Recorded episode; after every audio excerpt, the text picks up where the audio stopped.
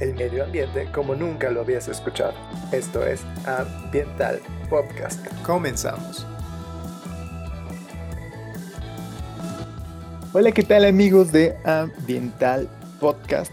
Bienvenidos a un nuevo episodio de esta segunda temporada que estamos arrancando justo el día de hoy y con una invitada de lujo, porque el día de hoy nos acompaña mi queridísima Clau Mateo. Clau, ¿cómo estás?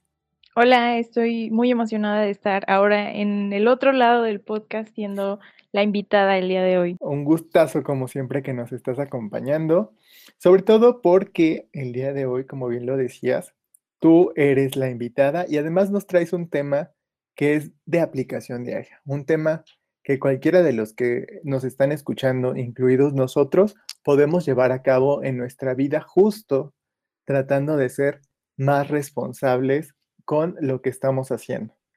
En este sentido, el tema del que vamos a platicar el día de hoy es acerca del compostaje. Clau, tú ya eres toda una experta en hacer composta. ¿Por qué no nos cuentas un poquito primero a qué se refiere la composta? Claro que sí. Creo que primero me gustaría empezar en un por qué es importante hacer composta. Y creo que para empezar a hablar de esto, y, como bien lo decías en, en la introducción, justamente hay cosas que podemos realizar día con día que no son complicadas, que no tienen un, un nivel de dificultad tan alto y que justamente tienen un impacto en el ambiente, porque podemos pensar que nosotros como individuos en nuestras casas, pues no, no podemos hacer nada por, por ayudar a, al ambiente, que solamente ayudan al ambiente las grandes acciones que se toman por industrias muy grandes o algo así. Pero desde nuestras casas nosotros también podemos poner un granito de arena al problema. Podemos, y es que también influye mucho en cómo las demás personas nos ven para que ellos también puedan realizar acciones que vayan a favor del ambiente y que juntos seamos una ayuda un poquito más grande de lo que seríamos si fuéramos solos. Entonces, para, para empezar a hablar un poco acerca de la composta, Creo que es importante que cada uno de nosotros pensemos en las cosas que desechamos diariamente. Diariamente nosotros preparamos comida o compramos comida o estamos relacionados con eh, materia orgánica y por lo tanto generamos desechos a partir de esto. Y todos estos desechos, si no se separan, terminan juntos y terminan siendo basura. Y esta basura pues ya no se puede hacer nada más con ella porque pues ya está junta, ya está todo mezclado, todo revuelto con, con plásticos, con otros desechos que pues no, de esta forma pues ya no son valorizables. Entonces, al separar nosotros nuestras, nuestra materia orgánica, nuestros desechos orgánicos, no solamente estamos beneficiando el hecho de poder darles una nueva vida a, todos estos residuos, sino también podemos aprovecharlos. Y además, al, al, ya no estar mezclados, generan un impacto menor ya en el momento de su disposición final.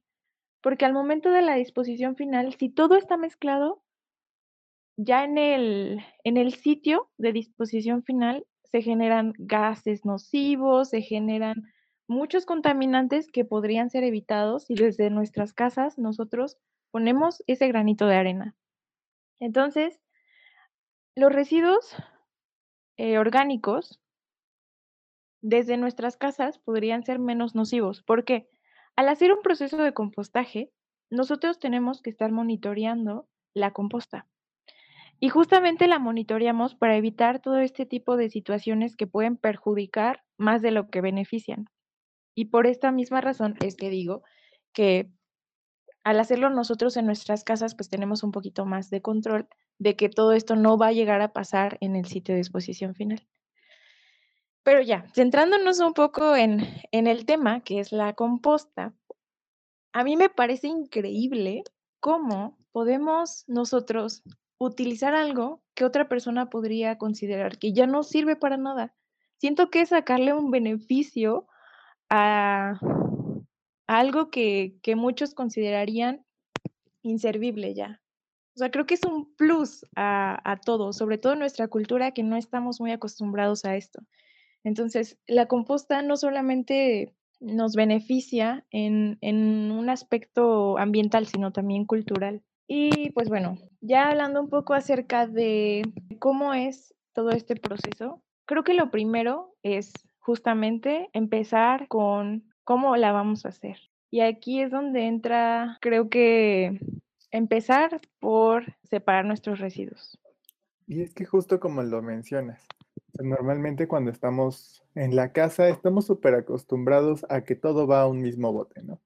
Sí conozco gente que se dedica a separar su basura en, esto es de la cocina, esto es orgánico, lo voy a poner en esta bolsita, y esto es eh, inorgánico, lo voy a poner en esta otra bolsita, ¿no? Pero justo, ¿no? O sea, ¿podemos poner todo lo inorgánico que sale de la cocina en nuestra composta? ¿O qué es lo que tendríamos que estar poniendo? Esa pregunta también es importante que todos lo sepamos. En nuestras casas, con los residuos que nosotros generamos, no vamos a alcanzar temperaturas muy altas. No, por, por, esa misma razón, justamente porque no alcanzamos temperaturas tan altas, no podemos poner cualquier residuo orgánico que nosotros generemos. Esto tiene una razón, porque la composta, justamente el fundamento, es que a través de la actividad de muchos microorganismos, estos microorganismos van a empezar a degradar los compuestos y por lo tanto la temperatura, por el metabolismo de estos microorganismos, la temperatura va a subir. Pero nosotros no vamos a alcanzar temperaturas muy altas. Y es justamente por esta razón por la que nosotros no podemos meter en la composta algunas sustancias. Por ejemplo, no podemos meter cárnicos. ¿Por qué? Porque para las carnes se requiere una temperatura muy elevada que nosotros en nuestra composta no podemos alcanzar en nuestras casas. Y esta temperatura se necesita justamente para eliminar a todos los patógenos que vienen en la carne, para poder eh, empezar a degradar la carne sin que, se, sin que se afecte, sin que haya sustancias que no queremos que estén en nuestra composta. Entonces, justamente por eso se dice que no se puede meter todo este tipo de cosas. También, por ejemplo, grasas. O sea, las grasas sí se tiene que tener un poquito de control en cuánta grasa le podemos poner. O sea, en nuestras casas, te digo, como es algo pequeño, pues sí se intenta que no tengan este tipo de cosas, porque aunque sea una concentración muy pequeña eh, de grasas, por ejemplo, como vamos a tener una cantidad pequeña de composta, pues no se va a alcanzar como a, como a diluir, por así decirlo, ¿no? O sea, no, aunque sea una cantidad pequeña, pues para la cantidad que estamos haciendo, va a ser una cantidad muy grande la concentración de las grasas. Entonces, por eso mismo, se pide que en las compostas que son justamente pequeñas, no se agreguen este tipo de, de cosas, porque no se va a poder tener un, un control sobre ellas y pueden terminar perjudicando más de lo que podría beneficiar la composta como tal. Entonces, justamente vamos a tratar de darle una segunda vida, un segundo uso, a algo que nosotros podríamos llamar ya justamente un desecho, ¿no? Eh, justo, ¿qué es lo que sí podríamos poner, ¿no? Estábamos platicando un poquito antes de empezar el podcast, que si bien no podemos poner como toda esta parte de carnes o y las grasas, ¿no? Aceites o este tipo de cosas, ¿qué es lo que sí podemos ocupar de lo que está saliendo de nuestra cocina actualmente para empezar nosotros a hacer nuestro botecito de composta? ¿Cuál sería la manera correcta en la que nosotros como ciudadanos podemos empezar a hacer nuestra composta? Pues mira, creo que cuando cocinamos, usualmente utilizamos pues verduras o frutas y, ese tipo de desechos que pueden ser las cáscaras o pueden ser eh, las pieles o, pedacitos de, por ejemplo, de jitomate que, que, no se utilicen o así, todo esto lo podemos meter en la composta, que es más como, si te das cuenta, son cosas que tienen mucha humedad en ellas. Son cosas que, que si tú las tocas se siente húmedo, ¿no? Y también esto es importante, porque muchas de las, de las cosas que salen de nuestra cocina tienen este grado de, de humedad un poquito alto.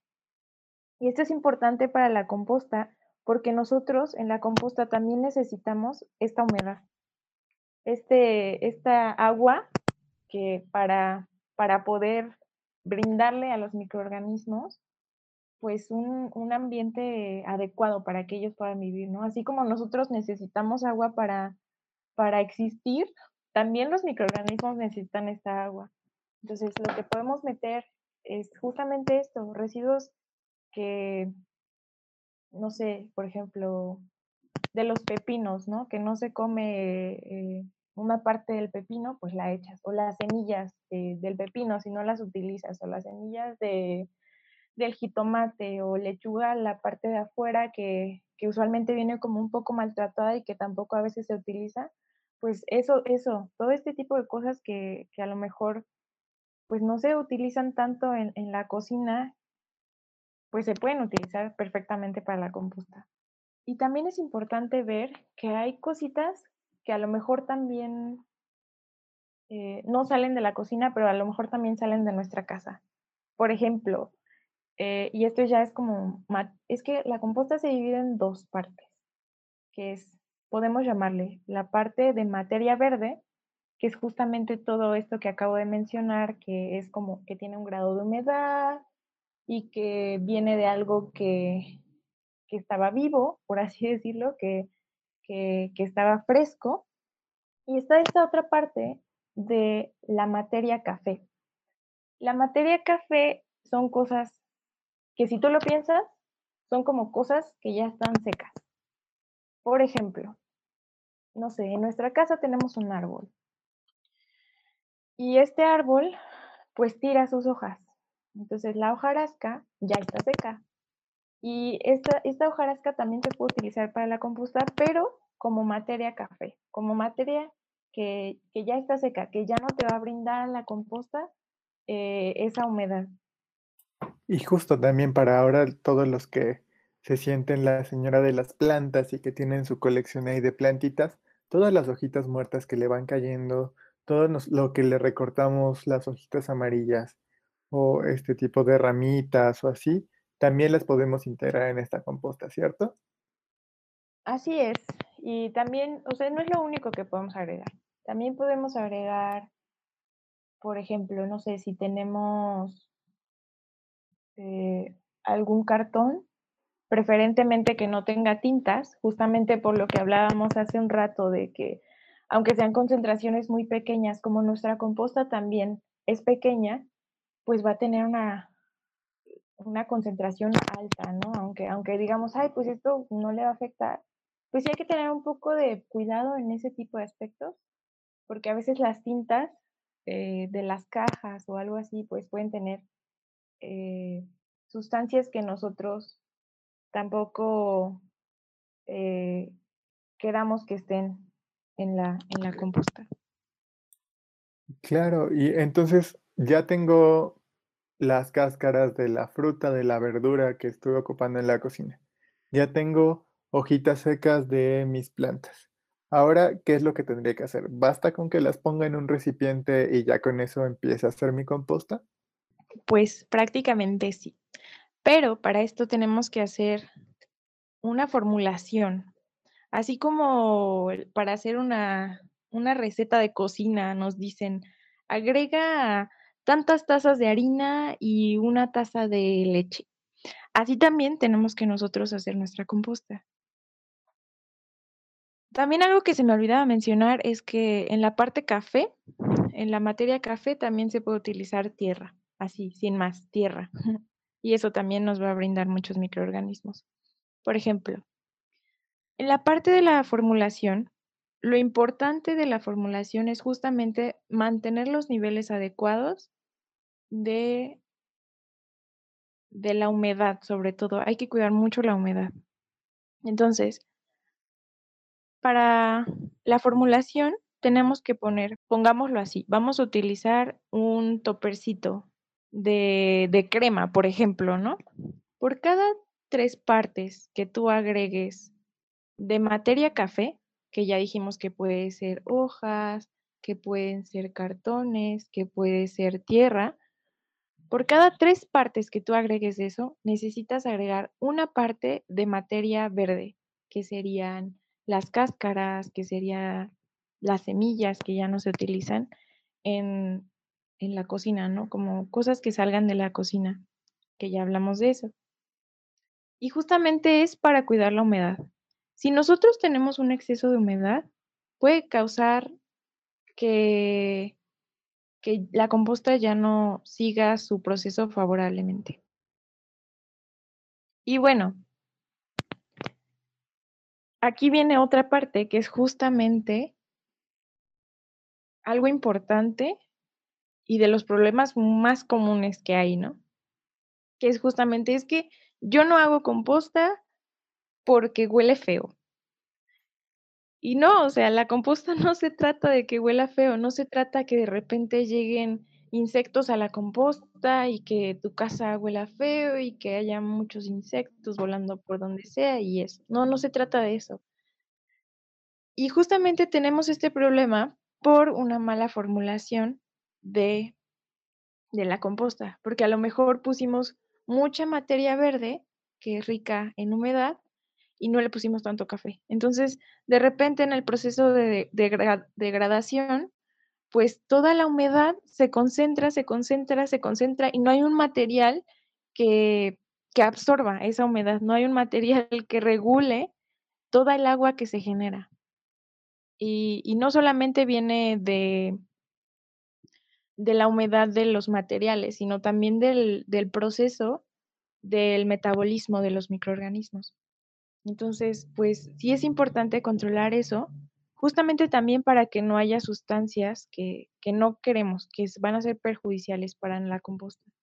Entonces, justo tenemos que, cuidar esta formulación, porque sí, o sea, como bien lo comentas, uno de los problemas comunes es que decimos, ay, pues no voy a hacer composta porque mi casa se va a apestar, porque se va a llenar de moscas, ¿no? Pero entonces, si la hacemos de una manera correcta, siguiendo esta receta de por cada tres partes de materia café vamos a poner una de materia verde, pues la composta no tendría que oler, la composta no tendría que, que estarse, no sé, pro- produciendo lixiviados, ¿no? Por ejemplo, que es esta, este juguito que le sale a la basura, de que luego decimos, ¿no?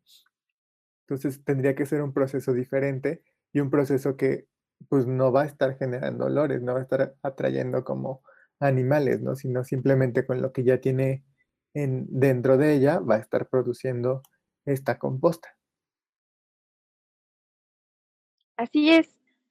Y también algo que creo que es importante es que todo este tipo de situaciones también no es el fin del mundo.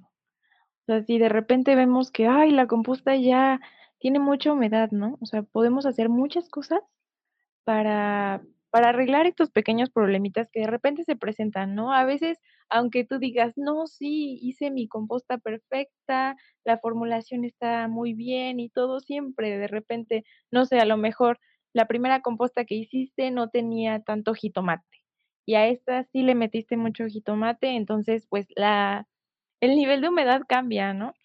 Entre las, entre los residuos que tú pones. Y pues te digo, una de las cosas que se pueden hacer cuando, cuando tienes un exceso de humedad es abrir la composta. Porque para esto, no hemos hablado de esto, ¿dónde podemos hacer una composta? Y es bien fácil, o sea, puedes agarrar un guacal, de esos donde vienen la, la verdura, a veces donde se vende la verdura, eh, un guacal le pones una bolsa y en esa, ahí adentro pones todos, ya tu composta, con la formulación que, que estábamos hablando, ¿no? Y también es importante dejar que la composta trabaje, entonces lo que vamos a hacer es taparla con otra bolsa de plástico, con un pedazo de lona que a lo mejor tengamos, la tapamos y la dejamos que ella solita haga sus procesos. Entonces, como está tapada, pues también el, el vaporcito que se genera, pues se va a quedar como en la superficie, ¿no? Entonces, sí es importante que de repente la abramos, la monitoreemos y, y ya. Entonces, si, si vemos que de repente, pues si dices, ay, ya tiene mucha humedad, la podemos dejar abierta un ratito. La dejamos abierta, el mismo airecito que de repente hay, pues la va a ir secando, va, va a hacer que, que a lo mejor el vaporcito que se genere no se quede eh, dentro del el sistema, sino que salga al, al ambiente. O también la podemos mover un poco, que esto también es importante. Cada cierto tiempo debemos mover la composta con ayuda de una palita, podemos, pues para que, para que también tenga eh, esta oxigenación que necesita, así como igual nosotros necesitamos agua, necesitamos aire, también los microorganismos necesitan este aire, necesitan esta agua, pero pues también no los vamos a exponer a cosas a las cuales ellos no estén habituados o a las cuales en, condiciones en las que ellos no puedan sobrevivir. Entonces, por ejemplo, un problema sería el agua, ¿no? El exceso de humedad. Ya dijimos que podemos abrir la composta, dejar que el aire le dé un rato y después, ya que veamos que, que ya no hay tanta humedad, que está bien, la volvemos a tapar y ya, la dejamos que, que siga, ¿no? Que siga ella. A los dos días volvemos a checarla, a ver cómo sigue. Y así, es, es importante también estarla monitoreando, porque pues tampoco podemos dejarla ahí y que, y que solita ahí a ver cómo, cómo está y después de una semana pues ya nos damos cuenta que, que tiene a lo mejor muchos insectos o que ya tiene mucha humedad o así, entonces sí es importante que la estemos monitoreando. Y con esto de la oxigenación, también es importante porque porque dentro de los microorganismos hay unos microorganismos que necesitan aire, que son justamente los que son beneficiosos para este proceso de compostaje, y hay otros microorganismos que si no hay aire, ellos empiezan a crecer. Pero este tipo de microorganismos, para este sistema de compostaje, no nos van a servir, porque estos microorganismos tienen otro, otro metabolismo y este otro metabolismo genera gases y genera otro tipo de sustancias que no nos convienen a nosotros para hacer nuestra composta. Entonces, por eso mismo nosotros tenemos que brindarle aire a, a nuestra composta para que los microorganismos que sí necesitan el aire, que sí pueden crecer en presencia del aire, sean los que actúen y justamente ellos sean los que nos brinden a nosotros este beneficio. Entonces, justo hay que tener este cuidado, este estar viendo, tampoco es nada más echar todo a la bolsa y dejarlo ahí después de tres semanas recordar, ay, sí, yo estaba queriendo hacer una composta, ¿no? Porque creo que es uno de los errores comunes que a veces no le damos el seguimiento adecuado justo a, este tipo de, de proyectos. Y Clau, ¿qué es lo que vamos a poder obtener como con la composta? ¿Para qué nos va a ayudar en general? Sí, pues como ya lo mencionaba un poquito en un principio, eh, aquí en México no es tan común, si te das cuenta, o sea, podría ser muchísimo más común de lo que es ahorita. Y como cultura yo creo que pues tampoco estamos tan acostumbrados, ¿no? Entonces no solamente trae este beneficio cultural, el hecho de de que todos pudiéramos separar nuestros residuos y que todos pudiéramos hacer nuestras compostas en nuestras casas, sino también trae un beneficio ambiental y es en muchos sentidos, porque igual como lo mencionaba en un principio, eh, podemos evitar ciertas emisiones al ambiente y esto ayuda a la parte del aire. Pero también nosotros en nuestras casas, eh, lo que se espera obtener de la composta es un compuesto llamado humus. Este humus es estructuralmente es muy favorable para el suelo. ¿Por qué? Porque brinda muchos nutrientes, porque es rico, o sea, todo lo que, toda la verdurita, todas las cascaritas, todo, todo eso tiene nutrientes. Y es justamente regresar a la tierra estos nutrientes que la tierra misma nos brindó en un principio, ¿no? Entonces es como darle este, estas vitaminas, ¿no? Decirle a la tierra, pues muchas gracias por tú haberme dado, ahora yo te regreso un poquito de lo que tú me diste, ¿no? Y brindarle vitaminas, como, como, yo lo veo así, ¿no? Que de repente, pues a mí me gusta mucho una comida y que alguien me la dé y, ay, pues agradezco mucho, ¿no? O sea, yo, yo pienso igual, ¿no? En la tierra, ¿no? Que, que de repente le das algo que necesita tal vez y, la tierra pues al mismo tiempo te agradece, ¿no? Los microorganismos de, ese lugar pues agradecen, ¿no? Esa comidita rica que de repente les das. Y justamente es lo que se espera obtener. Y ese humus también estructuralmente retiene también la humedad. Entonces también el lugar donde se pone este humus eh, va a tener cierta humedad que a lo mejor ya no tenía por las características del suelo. Entonces también evita problemas de erosión, porque tú le estás agregando como una capita extra a, donde sea que pongas la tierra, entonces evita erosión. Y pues ya, lo, relacionamos, ¿no? Con esta parte de que del aire, también del suelo, y se puede relacionar un poco con, con el tema del agua, justamente que eh, este humus capta agua y retiene un poquito más de agua que cierto tipo de suelos que, que filtran más, que son más, que son más permeables, perdón, y, y, filtran el agua así como no, no pueden retener esta agua. Entonces, tiene muchos beneficios en muchos aspectos. Como bien lo decías, no nada más es, vamos a darle una segunda oportunidad a las cosas que estamos desechando actualmente, ¿no? Sino también con esa segunda oportunidad vamos a tener un gran beneficio para nuestras plantas, para nuestro jardín, incluso eh, conozco gente que ha hecho composta y se ha dedicado a venderla, porque la verdad es que es maravilloso, ¿no? Como para las plantas, ahora que está tan de moda el tener plantas en la casa otra vez, lo cual es maravilloso desde mi punto de vista, siempre y cuando sean legales, mucho ojo donde las están comprando, ¿no? Entonces, también, o sea, uno de los grandes problemas al momento de comprar plantas es que te venden la tierra de monte, ¿no? Y esta tierra de monte, de cierta manera, es como un abono natural. Entonces, si nosotros estamos produciendo nuestra propia composta en la casa, perfectamente podemos sustituir todos los nutrientes que tiene esta tierra de monte por algo que nosotros estamos generando, por algo a lo que nosotros le estamos dando oportunidad sin tener que afectar al ambiente, ¿no? Sin tener que afectar justamente porque, no sé si ustedes lo sepan, si no se los voy a platicar ahorita, lo que hacen con la tierra de monte es irse a los bosques, irse a las selvas y rascar, literal, rascar, rascar, rascar, ¿no? Entonces, sí es muy, muy buena para nosotros, pero está saliendo de una manera tan insustentable, de una manera que está haciendo tanto daño al ambiente, ¿no?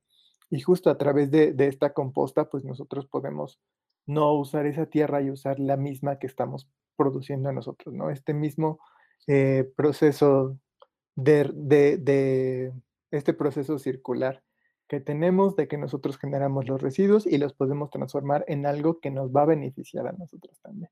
Imagínate tener un huertito donde tienes, no sé, matitas de chile o que estás sembrando zanahorias y que estás sembrando lechugas y que después eso, ya una vez que te los comiste, lo puedes meter a tu composta y esa composta la puedes regresar a tu huerto, ¿no? Es un proceso circular que tú vas a tener y del cual vas a poder estar súper orgulloso. Claro que sí, es justamente lo que yo iba a comentar, ¿no? O sea, algo que tú produces por, por ti mismo, pues siempre es un, un motivo de orgullo, ¿no? Se siente bien bonito utilizar cosas que tú mismo estás produciendo, que tú mismo sabes de dónde vienen, que sabes todo el proceso, que sabes lo difícil que ha sido a veces y justamente eso es lo más emocionante de todo esto, pensar que le estamos dando algo que muchos podrían ya no considerar que sirve, le estamos dando otro uso, otra vida y, justamente es ese proceso circular que, que es importante, ¿no? Para, para nosotros hoy en día que llevemos a cabo. Oye, Clau, ¿y más o menos cuánto tiempo tarda en estar tu composta, no? O sea, desde que tú vas poniendo estas hojitas, esto de la cocina, ¿cuánto tiempo tienes que esperar para ya poder usar esta composta? Aquí hay algo también importante que se debe tener en cuenta. Una composta, tú tú tú vas a hacer tu formulación inicial y la vas a revolver en en en el recipiente donde la vas a tener y la vas a dejar descansar. No no no hay que meterle más cosas de las que ya tiene inicialmente, ¿por qué? Porque el proceso de compostaje dura aproximadamente 3 meses. Mientras, o sea, para que pase de de tener tus residuos orgánicos que tú puedes ver, que dices: "Ay, esa es una cáscara de banana, ahí hay un pedacito de lechuga", y así, para que tú dejes de ver todo esa partecita de ahí venía de una jícama, o ese pedacito de ahí venía, no sé, de una hoja, ¿no? Tú ya ya no puedes identificar este tipo de cosas, pero para eso tienen que pasar 3 meses aproximadamente. Depende mucho de la cantidad que hagamos, depende mucho de de los materiales con los que hayamos iniciado pero aproximadamente son 3 meses. ¿Qué pasa si nosotros le vamos poniendo más y más cosas? Pues este proceso se va a segui se va a seguir alargando, se va a seguir alargando, y muchas veces podemos llegar a por ejemplo, ya ya nosotros no podemos, eh, manipular la cantidad que estamos teniendo, y pues, al final de cuentas ya no le brinda tanto, ya no aporta tanto, el humus que ya está hecho, ya no aporta tanto a lo nuevo que viene. Entonces, se recomienda, eh, ir haciendo, por ejemplo varias compostas al mismo tiempo, ¿no? Tener varias compostas, irlas haciendo y te digo, se dejan y ya a los 3 meses, esa misma composta a lo mejor la puedes puedes sacar la mitad, poner la mitad en tus plantas y la otra mitad a lo mejor sí la puedes utilizar. Y ya junto con otro poquito de tierra, a lo mejor, eh, junto con más hojarasca, pues ya empiezas tu nueva composta. Pero sí es importante como dejarla descansar, o sea, no meterle más materiales de los que ya tiene para que se lleve a cabo este este proceso. Entonces, desde que empezamos hasta que termina, o ya podemos ocupar esta composta, aproximadamente 3 meses, y en el inter irla abriendo, ir viendo que todo vaya bien, que no haya como, eh, moho, por ejemplo, porque esa es una de las cosas que también sé que pueden pasar, ¿no? O sea, justo como por el exceso de humedad, que se cree como alguna, pues sí, como un un cultivo de moho ahí en tu en tu composta, porque esto le puede afectar, ¿no? Sí, claro, y por eso es importante estarla monitoreando, ¿no? O sea, de repente te digo, aunque pensemos que: "Ay, sí, esa composta ya está perfecta, la formulación fue perfecta", siempre hay que estarla monitoreando, porque hay hay cosas que de repente salen, problemas que de repente surgen, eh, y que nosotros, pues, somos responsables de de arreglar este tipo de problemas, ¿no?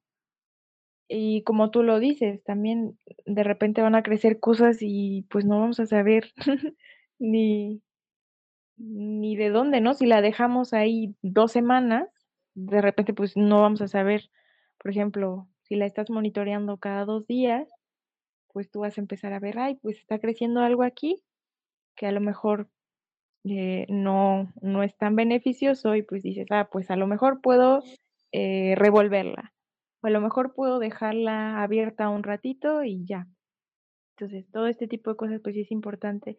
Y también es importante estarla monitoreando, justamente porque de repente pues, puedes ver que que en la parte de arriba, a lo mejor, está muy seca, y la parte de abajo, eh, ya tiene mucha mucha humedad.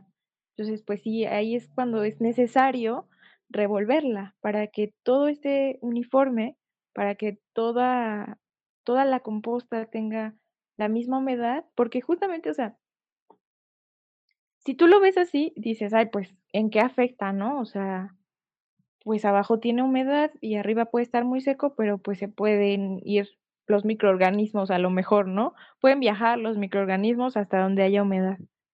Pero, pues, aquí hay algo que es importante ver que a lo mejor en la parte de arriba es como si si tú y yo nos fuéramos a vivir a un desierto, y no tenemos agua y, pues, a lo mejor nos vamos a morir, ¿no? Y en cambio, la los los microorganismos que están abajo es como si tú y yo nos fuéramos a vivir al mar, y que, pues, ya de repente hay mucha agua, ya ya nos cansamos y y ya, o sea, nos dejamos desvanecer, ¿no? Ya el agua puede contra nosotros, ¿no? Estamos muy cansados, necesitamos energía, necesitamos comida que a lo mejor en el agua, pues, no podemos encontrar y y, pues, nos morimos. Justamente lo mismo pasa con los microorganismos, ¿no? Y por eso es importante mantener una humedad adecuada uniformemente en toda la composta, para que ellos tengan la la capacidad de de vivir en en esas condiciones y que su desarrollo sea óptimo. Y justamente si si el desarrollo de los microorganismos es óptimo, pues, más rápido vamos a tener nuestra composta. En cambio, si la dejamos, si si si no la estamos monitoreando, llega a haber este tipo de situaciones, pues, no vamos a el el proceso se va a ir alargando cada vez más por este tipo de situaciones que de repente se presentan. Así que ya saben, amiguitos, hay que estar cuidando justamente esta composta, que no le falte agua, que no le sobre agua, no estarle poniendo como más y más y más y más y más cosas, eh, sino hasta que ya pasó cierto tiempo. Entonces vamos a ir empezando de a poquito en poquito justamente a disminuir todos los desechos que estamos actualmente tirando al bote de la basura. Y si bien nos va, porque sabemos que hay mucha gente que también dice, ay, me voy comiendo un plátano en la calle, lo voy a aventar a las plantas. Al final de cuentas ahí se va a hacer composta, ¿no? Y pues no, amiguitos, ya vieron que la composta tiene que seguir un proceso, que si bien son cosas eh, orgánicas, no las debemos de tirar en la calle porque van a tardar mucho en descomponerse y además al mezclarse con otras cosas es cuando se hace la basura, como bien lo decía Clau al principio. Pues Clau, no sé si quieras añadir algo más. Mm, pues nada más como como recomendación, como ya bien lo hemos estado hablando en este podcast, pues sí, intentarlo, intentarlo, ¿no? A veces sí hay muchos problemas y y y de repente, pues, no sabemos muy bien qué hacer, pero todo tiene solución, ¿no? Y y creo que ha hablamos un poquito acerca de algunos problemas que se pueden presentar de repente y y se pueden solucionar, ¿no? Dimos algunas soluciones que puede haber y creo que a veces, eh, fallando se aprende también, ¿no? Entonces, pues, a lo mejor la primera composta no nos sale, pero a lo mejor la segunda ya ya nos salió, se la pusimos a nuestras plantas y nuestras plantas ahora están bien verdes, están muy grandes, crecieron mucho y así, ¿no? Y siempre es emocionante este tipo de cosas. Entonces, sí los invitaría mucho a que lo intenten y y que van a ver que ya cuando vean los resultados es algo que se siente muy, muy bonito. Ya lo saben, amigos, no perdemos nada con intentar hacer cosas nuevas, al contrario, ganamos experiencia, ganamos cosas buenas, ganamos esta sensación de triunfo cuando lo logramos, y si no, al menos estamos aprendiendo. Así que no se rindan, inténtenlo. Es un consejo para la vida que nos acaba de dar mi querida Clau, que no solamente vamos a aplicar en esto, sino en todo lo que queramos hacer en nuestra vida. Clau, te agradezco muchísimo el que nos hayas acompañado en este primer episodio de la segunda temporada de Ambiental Podcast. Y amigos, mi nombre es Eduardo. Nos vemos en el siguiente capítulo. Hasta la próxima.